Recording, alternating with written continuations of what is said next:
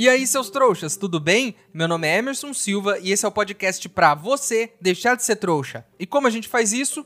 Lendo todos os livros de Harry Potter e ouvindo esse podcast onde eu vou comentar cada um dos capítulos de cada um dos livros. Lembrando sempre que você pode fazer na ordem que você quiser. Hoje vamos comentar o capítulo 37 de O Cálice de Fogo, O Começo. Chegamos, enfim, ao último capítulo desse livro maravilhoso. E fica aqui a pergunta, né? Começo do quê? Começar, terminar, são palavras muito fortes. Então a gente precisa se preparar aqui, porque parece que vem coisa importante aí nesse capítulo. Mas antes, no último episódio do podcast, no bloco final, eu fiz uma pergunta para vocês. E eu perguntei: se você fosse o ministro da magia e precisasse de um segurança, que criatura do mundo mágico você contrataria? E o Ravi respondeu: provavelmente um gigante, tipo o irmão do Hagrid. Se você for amigável com ele, poderia ser um ótimo segurança. Eu acho uma ótima ideia ter um gigante como segurança, Ravi, mas eu fico aqui imaginando. E se você precisar ir para algum lugar onde as portas são pequenas? O gigante não vai poder passar. Para complementar a sua resposta, eu peguei a resposta da Taz, que disse que contrataria um elfo doméstico, porque eles são pequenos e muito bons em feitiços, e que assim daria um emprego decente a eles também. Baseado nas respostas de vocês dois, então eu faria o seguinte: Contrataria dois, um elfo doméstico e um gigante para serem meus seguranças. Vestiria os dois a caráter com terninhos, um terno gigante pro gigante, um terninho pro elfo, óculos escuros e eles iam andar comigo o dia todo, lado a lado. Parece um grupo estranho de pessoas. Parece e é, mas eu prefiro andar com esses dois do que com um dementador, que a qualquer momento pode sugar minha alma. Então aí, né, tá aí a, a ironia do destino. Seu segurança, a, né, sugar a sua... Então tá errado isso aí. Então com Dementador não. Enfim, vocês estão prontos para o último episódio de Harry Potter e o Cálice de Fogo? Não? Nem eu. Uma hora esse momento ia chegar, então vamos nessa, né? Este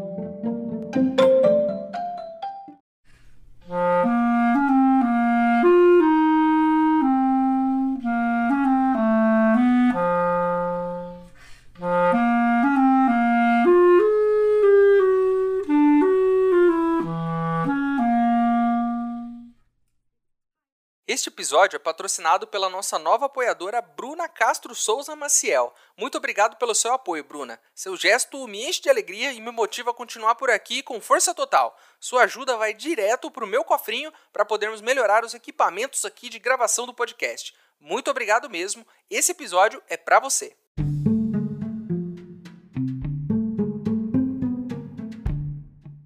Já se passou um mês desde os últimos acontecimentos, e o Harry sente que a cabeça dele tá muito cheia. Tão cheia que ele nem se lembra de nada do que aconteceu nesse último mês. Lembram de quando o Harry descobriu a penseira e o Dumbledore falou que às vezes tinha pensamentos demais na cabeça? O Harry não entendeu aquilo naquele momento, mas tá aí, Harry. Com a idade, os pensamentos vão enchendo a nossa cabeça. É imposto que você tem que pagar, é o chuveiro da casa que queimou, é uma conta nova que você fez em 24 parcelas e tem que arrumar um jeito de pagar esse boleto. Quanto mais velho você fica, mais uma penseira se torna importante na sua vida. Eu, se fosse o Harry, comprava hoje mesmo uma penseira e já deixava ali, do lado da cama, para poder esvaziar a cabeça todo dia. O Harry se encontrou com os pais do Cedrico e descobriu que eles não culpam o Harry pelo que houve e ficam até melhor em saber que o filho morreu sem sofrer. O Harry aproveita esse momento emocionante e tenta se desfazer do dinheiro do torneio tribruxo, mas eles não aceitam esse dinheiro de jeito nenhum. Enfim, em uma bela manhã, Harry, Rony e Hermione estão conversando e o Rony diz que a senhora Weasley pediu para levar o Harry para casa dela no verão, para que ele não fosse para casa dos Dursley, mas o Dumbledore não aceitou e disse que ele precisa ir para casa dos tios. O Harry se pergunta o porquê disso, e o Rony diz que a mãe dele falou que o Dumbledore tem suas razões. Olha, se eu não me engano, uns capítulos atrás o Voldemort explicou isso pra gente. Ele disse que não podia tocar no Harry quando ele estava na casa dos parentes. Claro que o Voldemort fez a poção com o sangue do Harry e agora pode encostar nele. Mas será que a magia de proteção colocada nos parentes de sangue não continua funcionando? Talvez seja por isso que o Dumbledore queira que ele vá para lá. Pelo menos eu imagino que seja por isso, né? Ou talvez ele só queira que o Harry tenha a oportunidade de esfregar o prêmio de mil galeões na cara do tio Walter. Essa é uma boa parte de ter dinheiro, inclusive. Esfregar ele na cara das pessoas que não acreditavam que um dia você teria muito dinheiro. Guarda lá embaixo da cama e sempre que possível esfrega ele na cara do tio Walter e fala: Olha só, eu sou rico, não preciso ficar aqui na sua casa. Mas, né, na verdade ele precisa porque tem o negócio do, da magia lá, enfim. Enfim, o Harry, o Rony e a Hermione estão evitando falar no assunto da volta do coiso. Mas um belo dia, tomando chá na casa do Hagrid, o grandalhão toca no assunto. Ele diz que sempre soube que o Valdemar ia voltar e que eles têm que cair para dentro mesmo, sair na porrada e tentar vencer ele de novo. Se por um lado eu acho um pouco cedo para falar nisso, principalmente pro Harry que viveu isso tudo, por outro, o Hagrid tá certo.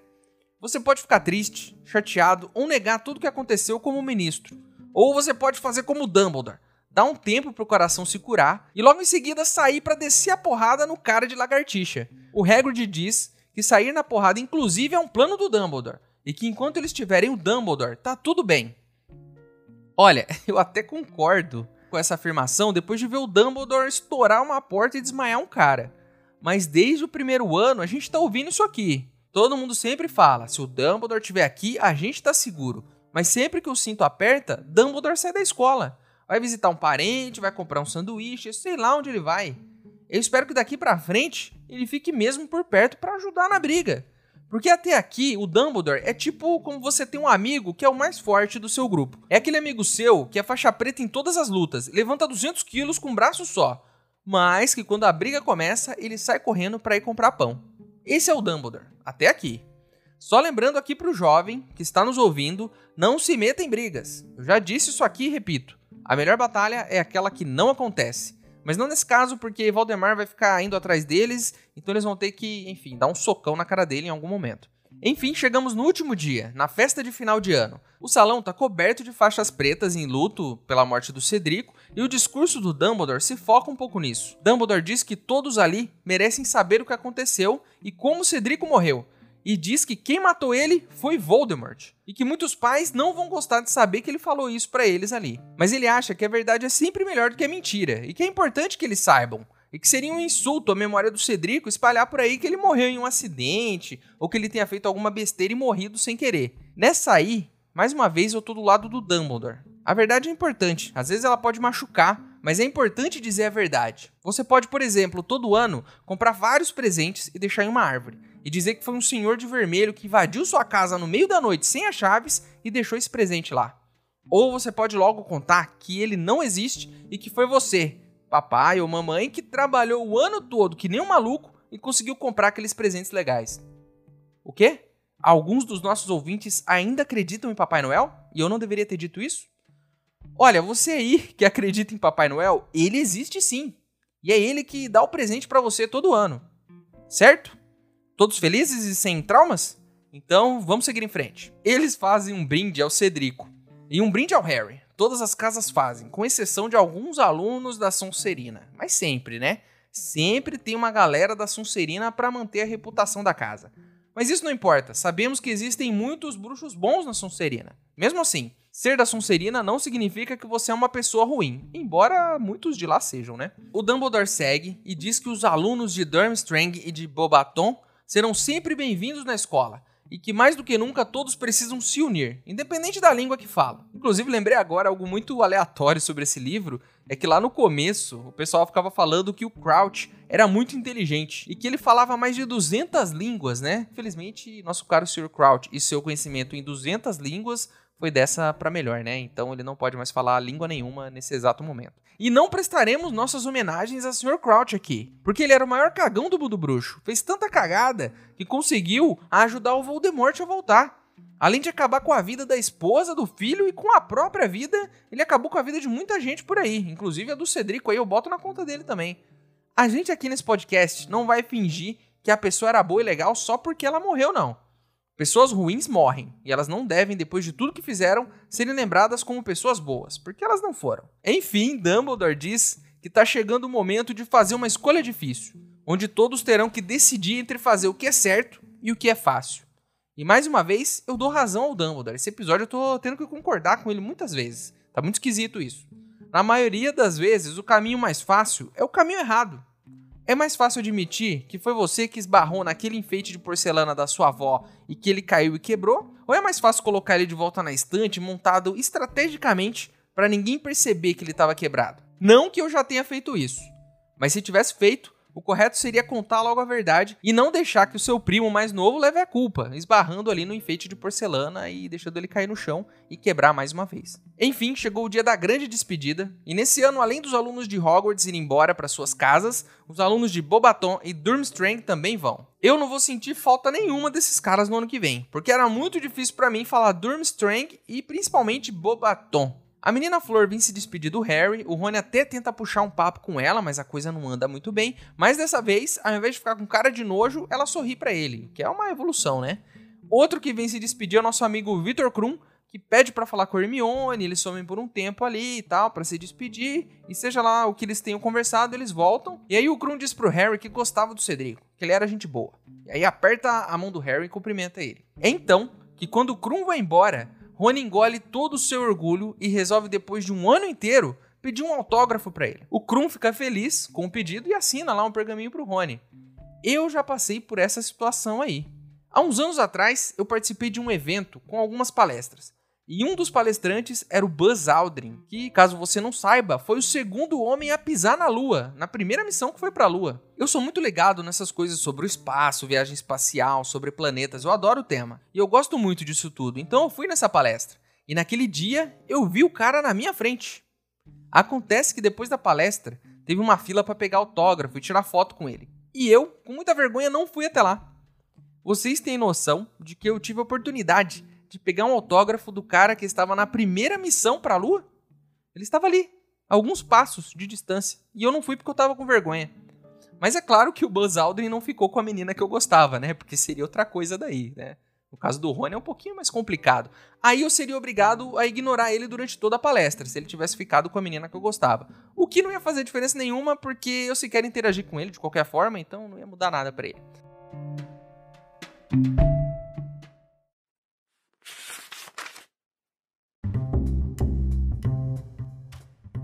Malfoy, Crabbe e Goyle estavam caídos inconscientes à porta. Ele, Rony e Hermione estavam de pé, depois de cada um ter usado um feitiço diferente, e não tinham sido os únicos a fazer isso. Achamos que devíamos dar uma olhada no que os três iam aprontar, disse Fred pisando em cima de Goyle, no que foi imitado por George, que teve o cuidado de pisar em Malfoy ao entrar com o irmão na cabine. Que efeito interessante! exclamou George, olhando para Crabbe.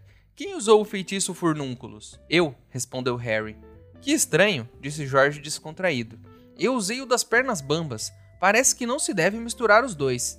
Brotaram pequenos tentáculos pela cara dele toda. Bom, não vamos deixar os três aqui. Eles não contribuem em nada para a decoração.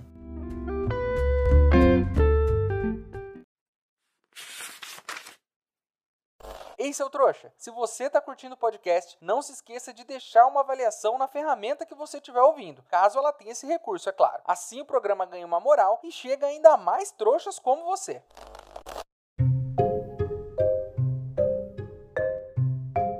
Enfim, estamos infelizmente indo de volta para casa dos Dursley, isso é uma tristeza, mas parece que depois do discurso do Dumbledore, o Harry melhorou e não tá mais tão incomodado com toda essa situação do fim do ano aí. Ainda no trem, a Hermione tira um exemplar do Profeta Diário, e aí, quando ela vê o Harry tenso, ela explica: Não, não saiu nada no jornal, não. Só saiu aqui que você foi o vencedor e nem falaram no Cedrico. E é possível que o ministro esteja calando o jornal, proibindo eles de falarem no assunto. Não, mas é claro que é possível, né? O primeiro passo para controlar a opinião das pessoas é tirar a informação delas. No meio de tudo isso, temos mais uma revelação nesse livro. Olha só, quem achou que tinha acabado, tem mais revelação. Como raios Rita Skeeter conseguiu tantas informações privilegiadas de dentro de Hogwarts? Era um informante? Ela estava bebendo poção polissuco e entrando disfarçada na escola como uma aluna? Ela se rendeu à tecnologia dos trouxas e colocou microfones escondidos na escola para ouvir as conversas dos alunos? Isso não era, porque tecnologia de trouxa não funciona em Hogwarts e isso está lá em Hogwarts Uma História. Né? Para quem leu sabe que está lá. Inclusive, vale até um debate aqui, né? Os jornais e revistas do mundo bruxo parece que são excessivamente interessados no ambiente escolar, né? Sei lá, tenta imaginar aqui comigo. É tipo como se você fosse assistir o jornal local da sua cidade, ali na hora do almoço, e tivesse uma matéria falando de quem ficou com quem na sua escola. Claro que tinha um torneio tribruxo esse ano, né? Mas mesmo assim, Hermione diz que Rita Skeeter não vai contar mentiras por aí por um bom tempo. Então ela tira um pote de vidro da bolsa e tem um besouro lá dentro. Mas não é só um besouro normal. É Rita Skeeter, um animago. Rita Skeeter é mais um animago clandestino que se transforma em besouro. Hermione sequestrou Rita Skeeter, enfiou dentro daquele vidro e fechou. Espero que ela tenha feito um furinho na tampa, né? Que é sempre importante pro animalzinho respirar ali. Hermione disse que colocou um feitiço pro vidro não quebrar e que combinou que vai soltar ela assim que chegar em Londres. E que também é bom que ela não conte mentiras por aí durante um ano, senão ela vai dedurar que a Rita Skeeter é um animago. Vamos só torcer pra Hermione não acabar esquecendo esse pote aí de vidro, né? né? Num lugar onde ninguém possa encontrar a Rita Skeeter e ela fique para sempre dentro daquele pote, não é mesmo?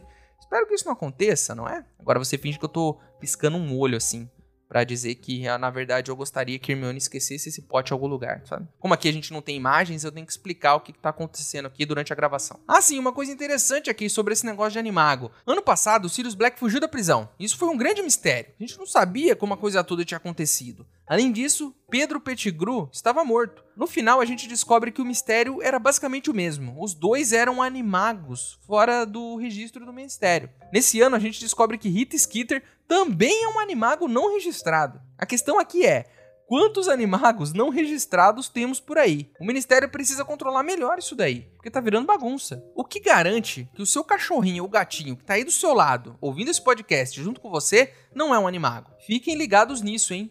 Não fiquem contando tudo que vocês sabem para o seu animal de estimação. Ele pode acabar levando suas histórias até os jornais e revistas de fofoca. Fique de olho. Tem um personagem que apareceu pouco nesse livro, e eu confesso que eu não tava sentindo falta nenhuma dele até aqui. Malfoy e seus capangas aparecem do nada na cabine dos três e fazem o que eles sabem fazer de melhor, né? Encher o saco. Diz que Hermione, enfim, capturou aquela repórter patética e que o Harry mais uma vez é o favorito do Dumbledore, que eles devem estar muito felizes. Aí ele diz pro Harry que avisou ele no primeiro ano. Diz para ele escolher melhor com quem ele anda, mas que ele não soube escolher. E agora ele tá do lado errado dessa guerra. Que é a ralé, os nascidos trouxas como Hermione e os amantes de sangue ruim como Rony serão os primeiros. E aí ele diz, muito maldosamente, né? Diz assim: "Ah não, o Diggory foi o primeiro", sabe? Meio que desdenhando do menino que acabou de morrer, cara. Mas antes que ele termine a frase, Harry, Rony e Hermione Fred e Jorge, que apareceram do nada, soltam feitiços ao mesmo tempo no Draco. E todos eles desmaiam, Draco e seus capangas. Cada um fez um feitiço diferente. É o que foi necessário para deixar todos eles desmaiados no chão. E com as caras todas cheias de tentáculos, assim. Porque misturou tudo e virou uma maluquice. Que dó, hein? Nossa, que pena, hein? Que dó de você, hein, Draco? Nossa. Mais uma vez eu tô piscando meu olho aqui, vocês não estão vendo, mas enfim, estou criando essa imagem visual aí para vocês. Enfim, Fred e George se juntam a eles na cabine. E no meio da conversa, o Harry pergunta quem eles estavam chantageando naquele dia, em que eles se encontraram lá no Corujal para enviar cartas. Aí eles explicam que não era chantagem. Eles estavam tentando receber o dinheiro da aposta que fizeram com o Ludo Bagman, lá na Copa Mundial, lembram? Resumindo a história, o Bagman pagou eles com aquele dinheiro falso de Leprechaun. Eles acharam que tinha sido um engano dele, e por isso estavam mandando cartas pedindo para que ele pagasse com dinheiro de verdade. Aí ele disse que os dois eram muito jovens para apostar e não pagou nada. Nem devolveu o dinheiro que os dois colocaram na aposta. Ah, sim, pior ainda, ele também devia para os duendes que na Copa Mundial até deram um chacoalhão nele no meio lá da floresta e pegaram o dinheiro que ele tinha dos bolsos. É, inclusive, os duendes estavam seguindo ele ali por Hogwarts, porque ele ainda estava devendo pros caras. Lembra que a gente viu Bagman conversando com os duendes e tudo mais? Para tentar pagar essa dívida com os duendes, ele fez uma nova aposta de que o Harry seria um campeão. Lembra que ele até estava tentando ajudar o Harry a vencer? Era por isso, ele tinha apostado no Harry e queria reaver esse dinheiro. Então ele estava ajudando o Harry a vencer para poder pegar a grana do Tribruxo. Inclusive, né? Os duendes são barra pesada. Então eles estavam seguindo o Bagman, já tinham dado um chacoalhão nele. E ele, para fugir dos duendes, depois que Harry não venceu o Tribruxo, na verdade Harry até venceu, mas foi junto com o Cedrico, então a aposta não valeu. Bagman desapareceu para não precisar pagar a dívida para os duendes e não tomar porrada deles. E sem qualquer esperança dos gêmeos receberem esse dinheiro. Dessa vez eu não vou ficar dando conselhos aqui não, porque eu já dei muito conselho. Com exceção de um. Nunca aposte com os duendes. Eles são barra pesada. Qualquer dia aí, ó, se você apostar com o duende e não pagar, qualquer dia ele vai te encurralar aí num beco e te encher de porrada e pegar todo o seu dinheiro. Não faça apostas com duendes. Isso é um recado importante desse podcast. A viagem passa, e eles chegam à plataforma. E antes de descer, o Harry pega, chama os gêmeos e entrega o prêmio do tribruxo para eles, pro Fred e pro George. E diz para eles investirem esse dinheiro no novo negócio deles, nas genialidades Weasley. E o Harry até diz que agora o mundo precisa mais do que nunca dar boas risadas, porque a coisa tá ficando feia. Os gêmeos só aceitam o dinheiro depois que o Harry fala que vai jogar um feitiço neles se eles não aceitarem. Então eles pegam e podemos esperar aí invenções mirabolantes no ano que vem, porque agora os gêmeos estão com um bom investidor. Inclusive a gente falou disso no passado, né? Quem é rico no mundo bruxo? Quem que pode ajudar eles? Tá aí. Harry vai investir nos dois. É um bom investimento, hein, Harry? Então ele se despede dos amigos, dá um abraço na senhora Weasley e vai se encontrar com o tio Walter que tá lá, né? Com aquela cara de trouxa dele esperando o Harry. Mais um ano terminou, um ano maluco, cheio de novas emoções e com um problemão pro futuro. Mas o mais importante aqui, depois de todo esse ano, não é a Copa Mundial, não é o torneio tribruxo, não é o baile de inverno. O mais importante aqui nesse ano foi que a gente descobriu que se você tem amigos, pessoas que te amam e que te apoiam, nada mais importa. Nada mais te bota medo. Nada segura você. E que é com essa mensagem que a gente se despede do quarto ano, a de que não importam as dificuldades, se você tiver coragem e estiver do lado das pessoas que ama, nada vai te derrubar, cara. Vamos em frente, que a nossa aventura ainda não acabou.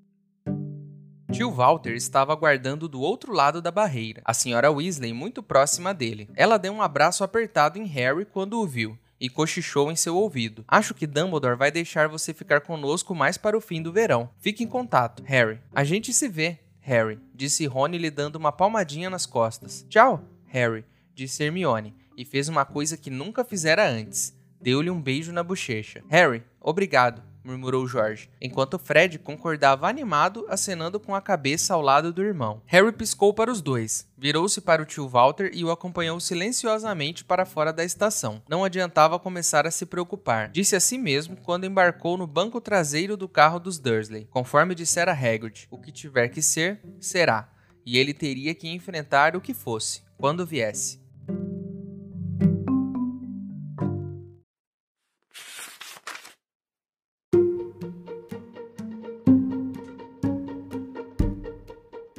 Então é isso, meus queridos. Terminamos mais um capítulo de Harry Potter e o Cálice de Fogo. A capa do episódio de hoje foi ilustrada pelo Agnius Tarabilda. E chegou a hora onde eu, o maior trouxa de todos, pergunto para vocês, os outros trouxas, se vocês estivessem no lugar dos gêmeos e recebessem mil galeões do Harry de presente, o que vocês fariam no mundo bruxo com esse dinheiro. Se você tiver algo para acrescentar, algo que eu deixei de falar ou alguma reclamação para fazer, ou quiser só responder a pergunta do episódio, o nosso e-mail é e-maildostrouxas@gmail.com. Ele tá aqui na descrição. Manda o seu e-mail para mim, que se eu gostar, eu vou ler ele aqui. Agora você pode virar um apoiador do podcast. O link está aqui na descrição também. Mas se você não puder ou não quiser, não tem problema. O mais importante é você continuar aqui com a gente, ouvindo cada um dos episódios, para deixar de ser um trouxa. Para quem quiser me seguir nas redes sociais e ver o que eu ando fazendo por lá, meus usuários estão aqui na descrição do episódio também. Certo? Terminamos mais um livro, esse que é o meu favorito, e eu já termino esse episódio com certa emoção, com um pouco de aperto no coração de estar tá deixando essa história para trás e começando uma nova história. Mas antes da gente terminar, Lembrem-se de que a gente ainda tem mais dois episódios especiais sobre o Cálice de Fogo. Um episódio sobre o livro, onde a gente vai falar dele de uma forma mais geral, já analisando a história como um todo, do começo até o fim, e falando do que né, a gente achou mais interessante, do que é mais legal, do que não é e tudo mais.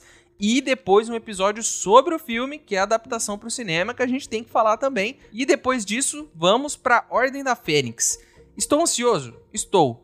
Estou um pouco com medo? Estou com medo, porque a história vai evoluir e o livro vai evoluir como um Pokémon e vai dobrar de tamanho. Então teremos capítulos gigantescos e eu já tô tenso aqui para saber como é que eu vou fazer isso dar certo aqui no podcast. Mas a gente vai fazer isso junto e vai dar tudo certo. Então espero vocês no próximo episódio. Meu nome é Emerson Silva e esse é o podcast para você deixar de ser trouxa. Tchau.